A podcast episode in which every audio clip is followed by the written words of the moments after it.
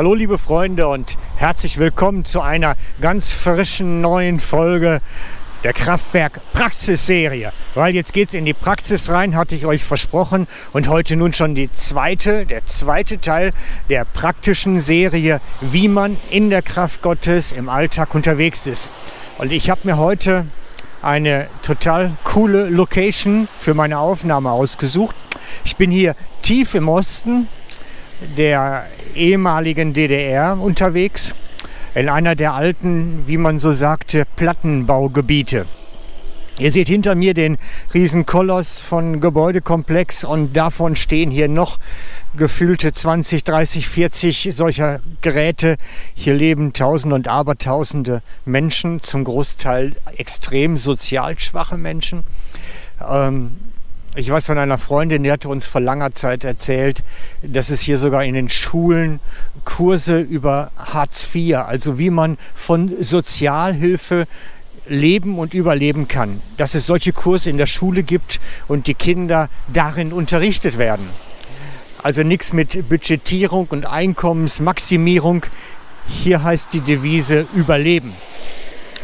Und ich habe mir jetzt ganz speziell diese Location ausgesucht, heute natürlich für die Kraftwerk-Praxis-Serie, weil ich mir gesagt habe, gibt es hier eigentlich Menschen, die unterwegs sind, um diesen Menschen Jesus zu bringen, um diesen Menschen das Königreich Gottes zu bringen, um hier unter diesen unterwegs zu sein und Kraftwirkungen Gottes zu tun. Hier wären doch die, die am bedürftigsten danach sind. Bin gestern schon mal hier gewesen, da ist mir diese ganze Region so aufgefallen und war dort im Supermarkt etwas einkaufen und habe dann so einige Gespräche hinter mir mitbekommen, so die Väter mit ihren Söhnen und ausländische Mütter mit ihren Kindern und es ist schon ich will es mal so formulieren, wie eine Decke der Depression, die hier auf dem ganzen Stadtteil liegt. Es ist, es ist ein, eine Trostlosigkeit und Traurigkeit. Da täuschen sogar nicht mal die schön gemalten Fassaden der Plattenbauten drüber hinweg. Gibt es hier Menschen, die in der Kraft Gottes unterwegs sind? Ich weiß es nicht. Ich kann es euch nicht sagen.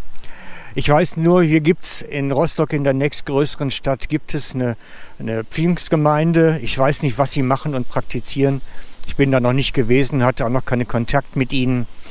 Aber die Frage stellte sich mir natürlich und diese Frage in Bezug auf, wie leitet uns Gott?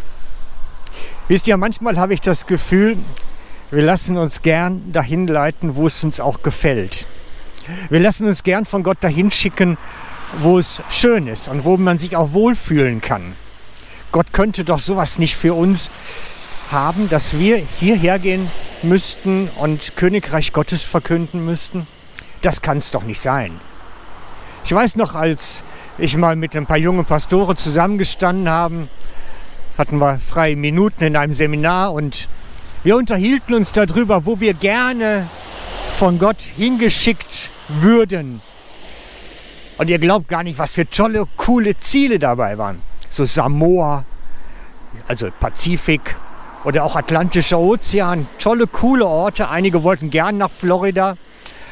Wir haben uns wirklich da einige Minuten drüber ausgelassen, dass es doch schöne Plätze auf dieser Erde gäbe, um irgendwo herzugehen.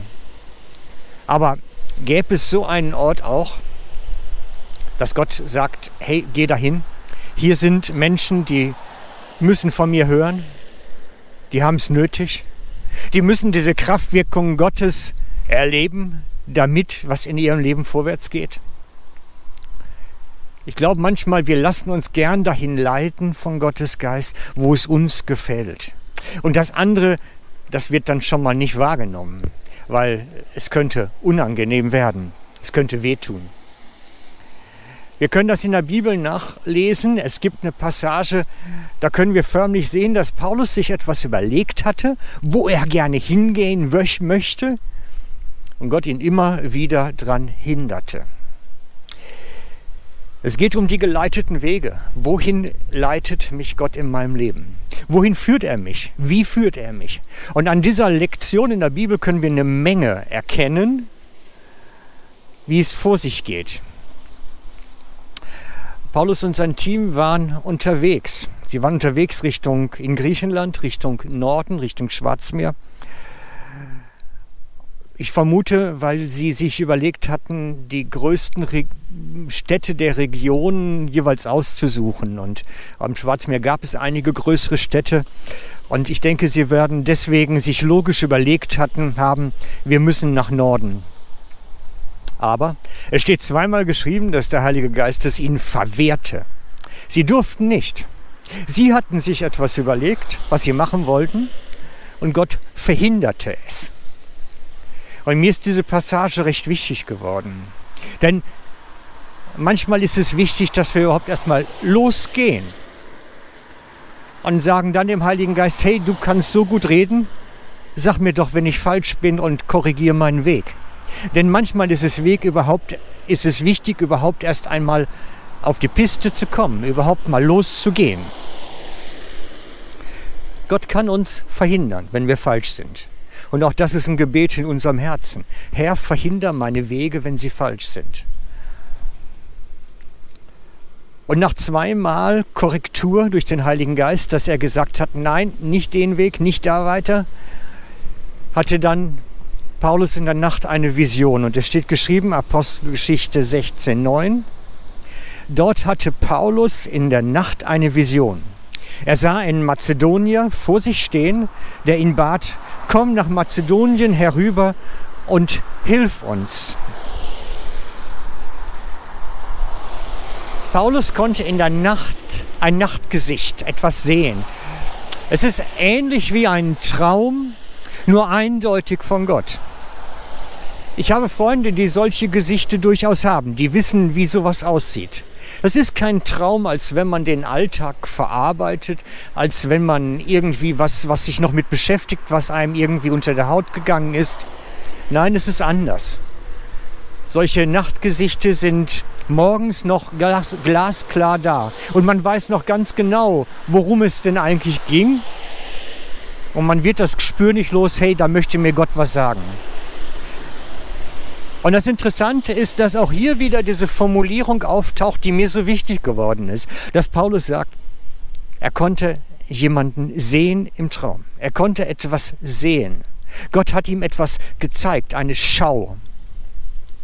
Ich glaube, manchmal sind wir so darauf aus, Gottes Reden zu hören, dass wir das Sehen vergessen. Und wir sollten lernen, unseren Blick zu schärfen für das, was Gott uns eigentlich erzählen möchte. Denn der Schauen scheint mir inzwischen wichtiger als das Hören. Die Stimme Gottes in sich zu hören, ist sehr anspruchsvoll. Es ist eine sehr feine Stimme, die irgendwo zwischen Herz und Seele bei uns da so ausbalanciert ist. Aber etwas sehen, was Gott einem zeigt, das ist etwas, was es sich wirklich lohnt zu lernen und was ich glaube, was viel mehr Christen haben sollten, als sie es eigentlich schon empfangen haben. Sodass Gott uns auch Wege verhindern kann, wenn wir falsch unterwegs sind, aber auch dann im Nachtgesicht dann etwas zeigen kann, was jetzt dran ist. Wie so ein Mazedonier, der plötzlich vor einem steht und sagt, komm herüber zu mir. Komm herüber zu uns. Erzähl uns von deinem Gott. Und so stehe ich hier in den Plattenbauten und bete dafür, dass dieses Nachtgesicht auch jemand bekommt und der hören muss, Herr, komm herüber, komm hier hin, zeig uns die Kraft Gottes, lass uns hören, was dein Gott tun kann und wie er Dinge verändern kann. Denn Gott ist ein Gott, der sich mitteilt, jedem von uns. Wir müssen nur auf den verschiedenen Kanälen empfangsbereit bleiben.